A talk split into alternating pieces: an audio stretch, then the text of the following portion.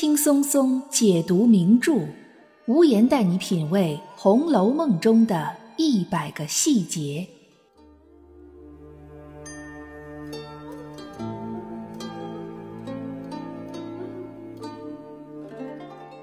品读细节之美，发现别样红楼。大家好，我是暗夜无言，欢迎您继续收听原创节目《红楼梦》中的一百个细节。作为一部伟大的文学作品，《红楼梦》描写了一个封建社会贵族家庭的衰亡史。这其中不仅仅包括政治上的倒台，也包括经济上的衰落、家族内部关系的崩塌，并通过一系列女性形象的悲剧命运，对整个时代进行无声的拷问。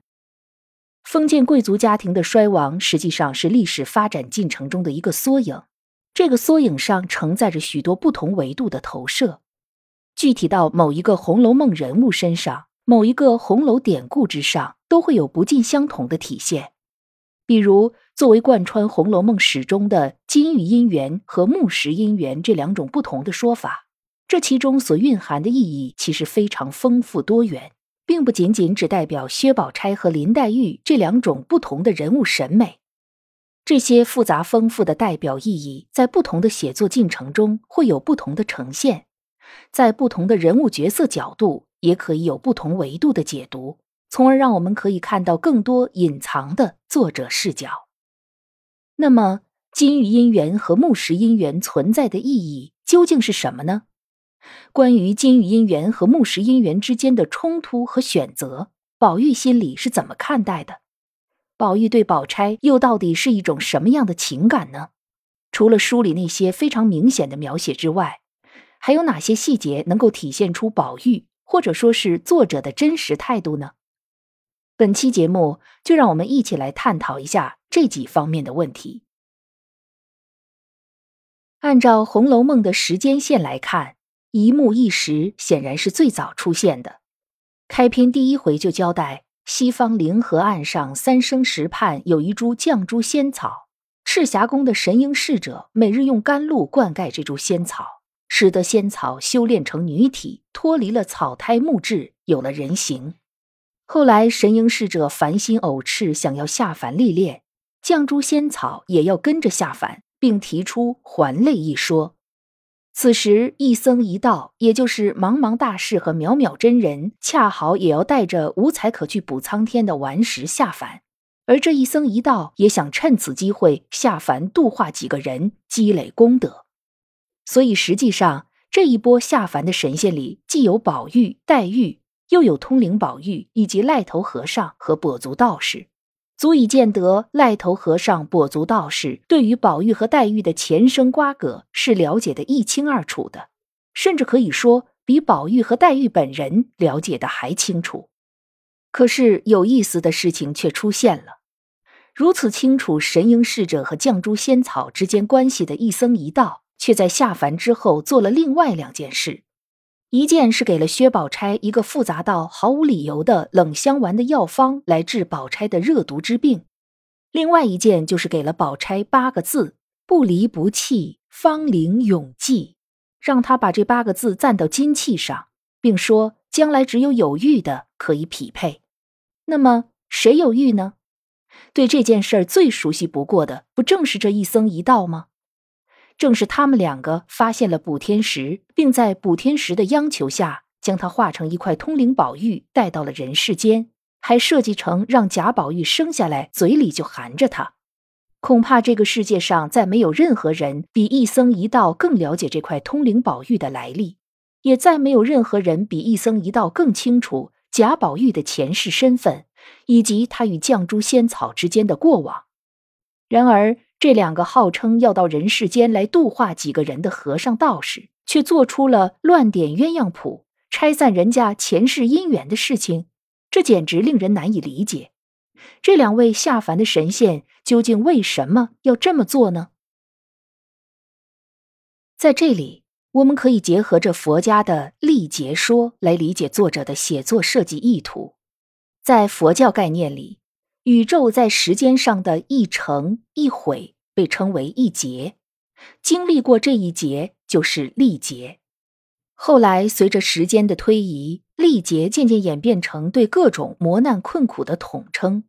中国古代的神话传说就深受这种佛教思想的影响，将神仙下凡经历普通人的一生一死也称为历劫。意思就是让天上无忧无虑的神仙也体会一下凡人的磨难和痛苦。在佛教和古代神话传说里，一个生命体只有经历过一次或者数次历劫，才能得到真正的觉醒，醍醐灌顶，大彻大悟。在《红楼梦》里，实际上一僧一道刚一出场的时候，就已经是大彻大悟的神仙了。他们之所以要下凡，是要度化他人，而并不是自己历劫。而要度化他人，就要让他人经历真正的磨难和痛苦，并在这种历练之后，最终得到顿悟。如果没有一僧一道在这里面掺和，宝玉和黛玉之间的情路或许就会平坦许多。但是这种平坦显然并不符合历劫的要求，因此一僧一道便亲自出马。为这一批集体下凡历劫的人中的两位主角，创造出了他们一生中最大的磨难，一个今生今世才新鲜出炉的金玉姻缘之说。其实也不仅仅是一僧一道，这件事儿应该是连警幻仙姑也参与其中的。我们可以注意第五回贾宝玉神游太虚幻境，警幻仙姑让人给贾宝玉演奏《红楼梦》十二支曲。其中的第一首《终身物里》的第一句唱词就是：“都道是金玉良姻，俺只念木石前盟。”可见警幻仙姑已经知道一僧一道的安排，并将这些都写进了《红楼梦》十二支曲里。甚至有可能，警幻仙姑才是在这一切的背后操纵者，一僧一道不过是执行警幻的指示而已。此外，还有一个细节。当时警幻仙姑将宝玉的魂魄带到太虚幻境，其实是个意外。原本警幻是去荣国府接绛珠仙草的生魂到太虚幻境游玩的，但却中途碰到了宁荣二公的魂魄。这个细节说明，警幻仙姑以及太虚幻境的其他神仙都是认识绛珠仙草的，跟他的关系也很亲密。按道理来讲，他们不应该破坏宝玉和黛玉之间的木石前盟。但是，假如是下凡历练，那就要另当别论了。所有的磨难和困苦都是一种必须要经历的考验，必须在经历过之后才能历劫成功，否则的话就是白白下凡一场。说到这里，大家也就能大概理解“金玉姻缘”这种说法究竟是为了什么而生的。看上去，金玉姻缘似乎是木石姻缘最大的敌人。但实际上，它却是一块用来打磨人性和情感的试金石。贾宝玉第一次知道“金玉良姻”和“木石前盟”这两种说法，就是在太虚幻境里听曲儿的时候。但那时候他并不知道，曲子里所唱的就是他即将要经历的人生。再加上当时喝了太多的万宴同杯，而有点上头，后来又在梦的结尾陷入了万丈迷津。所以醒来之后，便将梦里的情景忘了一大半。虽然如此，宝玉还毕竟是警幻仙姑眼里那个天分高明、性情隐晦的人，他在潜意识里仍然记住了这件事儿。第三十六回绣鸳鸯梦照绛云轩，这一回里，宝玉在挨了贾政的一顿板子之后，在怡红院绛云轩养伤。宝钗去绛云轩看望宝玉。刚好宝玉睡着了，宝钗接过袭人的工作，开始给宝玉绣最贴身穿着的肚兜。此时梦中的宝玉却说了一句非常清楚的梦话：“和尚道士的话如何信的？什么是金玉姻缘？我偏说是木石姻缘。”书里写当时宝钗的反应，只用了简单的一句话。薛宝钗听了这话，不觉怔了，然后袭人就回来了。这段情节戛然而止，并没有任何下文交代。虽然只是很短的一小段描写，却仍然很明确的告诉读者，宝玉是记得这件事儿的，而且他仍然坚持前生的木石姻缘，在今生的巨大诱惑面前，宝玉此时仍然可以保持本心。而宝钗的反应只有正了这样一个再简单不过的描写，其背后隐藏的意思却相当复杂。从《红楼梦》的历史背景来讲，薛宝钗无疑是一个符合时代要求的十分优秀的女性。可就是这样一位方方面面都堪称典范的女性，却身不由己，成了木石前盟的试金石。用一句如今的常用词来形容，宝钗成了一个工具人。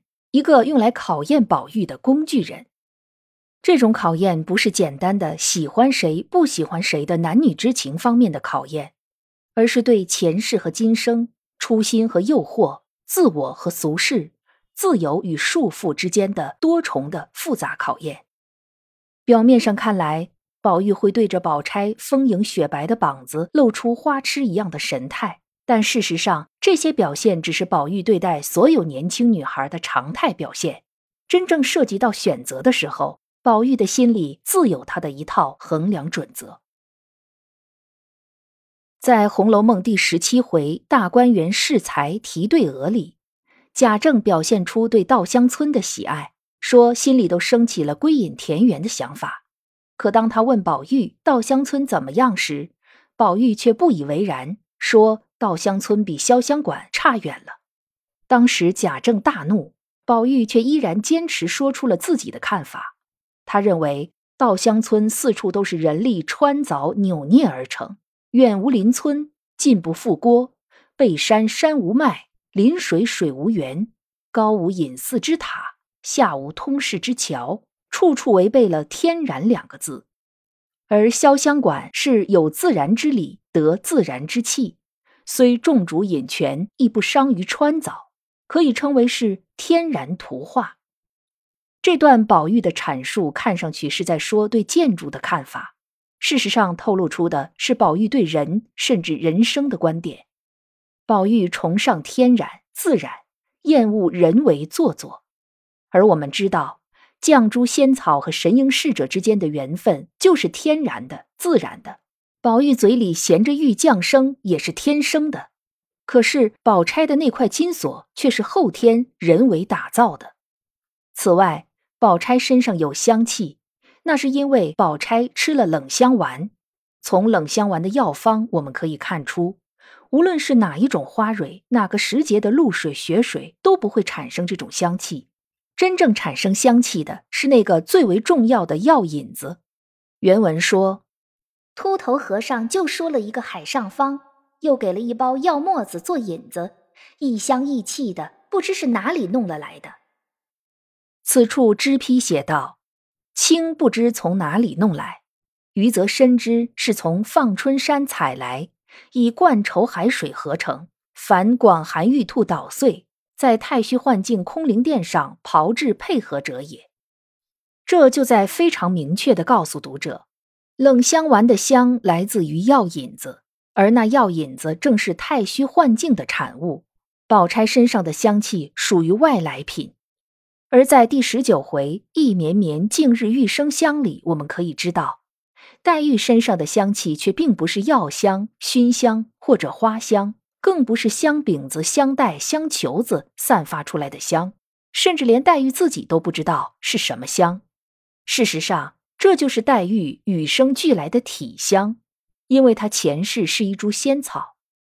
香菱就说过，连菱角、鸡头、尾叶、芦根得了风露，那一股清香都是沁人心脾的，更何况是一株仙草。这种天然的、自然的香，又是和宝钗的冷香丸之香形成了鲜明对比。那么，崇尚自然的宝玉，他到底是选择金玉良缘，还是木石前盟？无需多言。此时再回到我们一开始所说的下凡历劫，始终坚持木石前盟的宝玉，最终却不得不走向金玉姻缘，从而完成宝玉、黛玉以及宝钗这三位主角悲剧性的一生，也完成这次人间的历劫考验。其实，我们每个人也都有着各自的金玉和木石的历劫。理想与现实，初心与岁月，月亮与六便士，这都是永恒的哲学以及社会学命题。但是我们比曹雪芹和宝黛钗更幸运的是，时代允许我们有更多的选择余地。您刚才收听到的是《红楼梦》中的一百个细节，由暗夜无言原创并播讲。欢迎您订阅关注，也欢迎您为节目打 call 打赏来支持主播的创作。本节目由喜马拉雅出品，独家播出。我是暗夜无言，让我们相约下一期。